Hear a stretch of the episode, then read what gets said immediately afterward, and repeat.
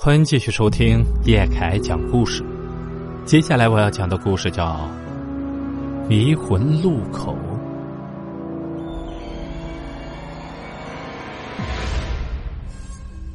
那一年我十三岁，正上初中。我们家搬去的宿舍楼是那种很老式的，周围也都是很老式的楼房。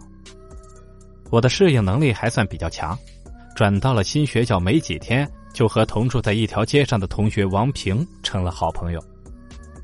我们每天搭伴一起上学放学。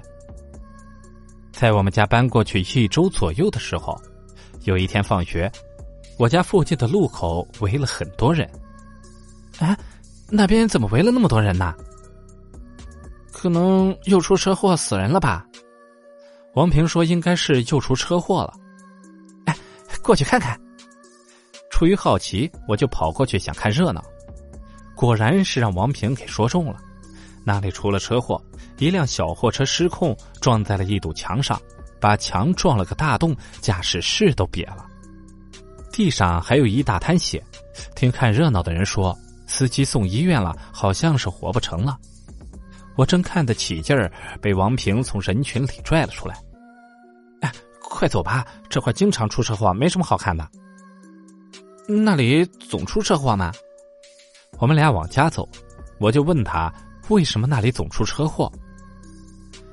嗯，是啊，每年都有几次，每次都死人。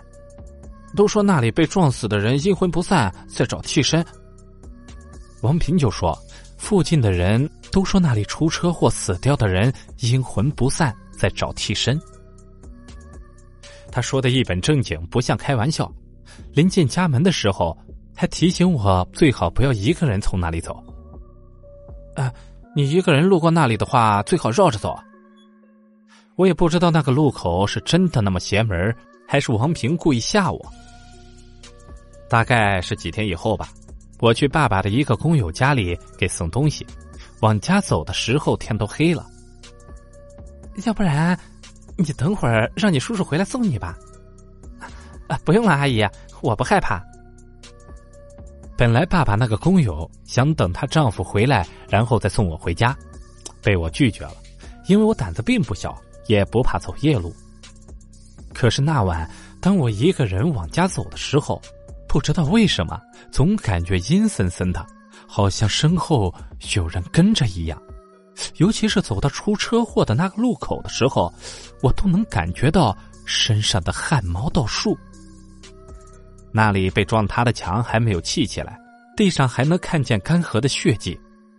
我看着有点发怵，硬着头皮从那里走了过去。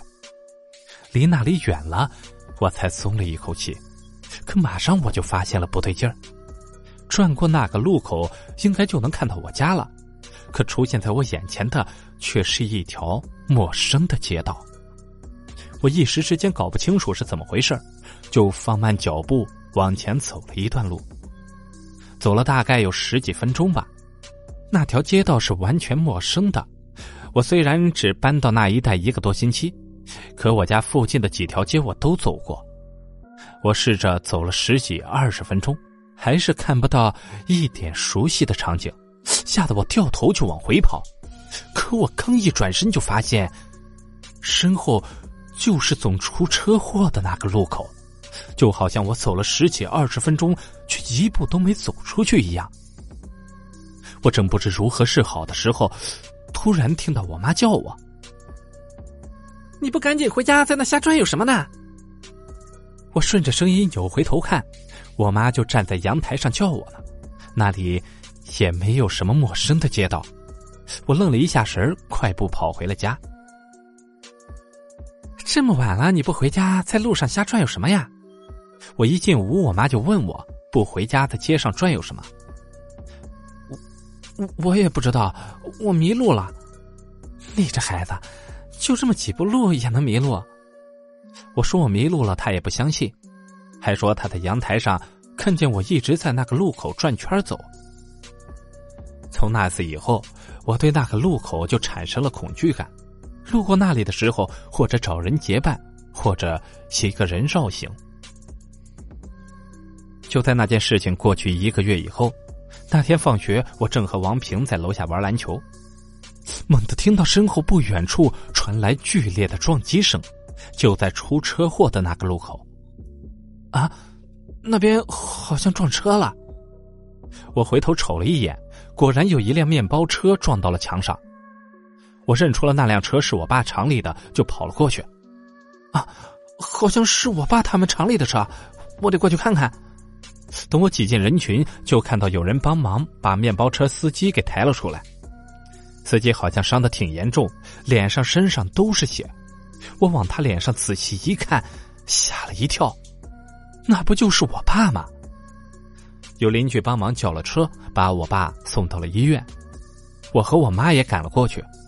我妈等在急救室外面的时候，哭得死去活来的，怕我爸出事。好在抢救的及时，我爸从鬼门关走了一圈又回来了。爸爸好了一些之后，给我们讲起了他出车祸时发生的事儿。爸爸说，厂里让他去外地谈一笔业务，为了方便，让他把厂里的面包车开回了家。爸爸开着车往家走，可开着开着，他就发现不太对劲儿，怎么眼前的街道自己不认识了呢？爸爸放缓了车速，开始观察路两边。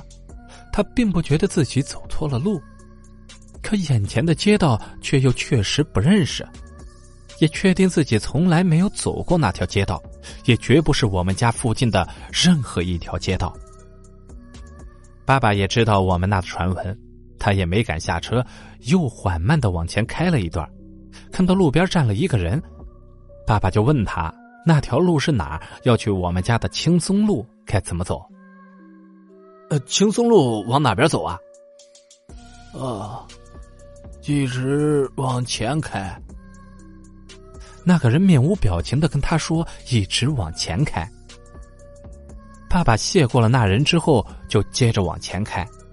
他从后视镜里看到车后面原本只有一个人，却突然之间变成了许多人。而且每个人都用一种奇怪的表情看着他，爸爸觉得有些诡异，就下意识的踩了油门。在他眼前是一条笔直的街道，所以爸爸为了离那些人远点就把车速提高了。可突然之间，爸爸觉得撞到了东西，身体猛地往前一冲，就失去了知觉。等他再醒过来的时候，已经在医院了。爸爸说的遭遇和我那晚找不到家有些相似，只是爸爸是开着车，还差点把命搭进去。后来爸爸又调动了工作，我们家搬离了那里。好多年以后，我又去过一次那里，在总出车祸的那个路口处，多了一块巨大的观赏石，听说是镇着那里的，至于管不管用，我就不知道了。好了，故事到这里就结束了。感谢您的收听。如果喜欢叶凯的故事，请帮忙订阅加关注。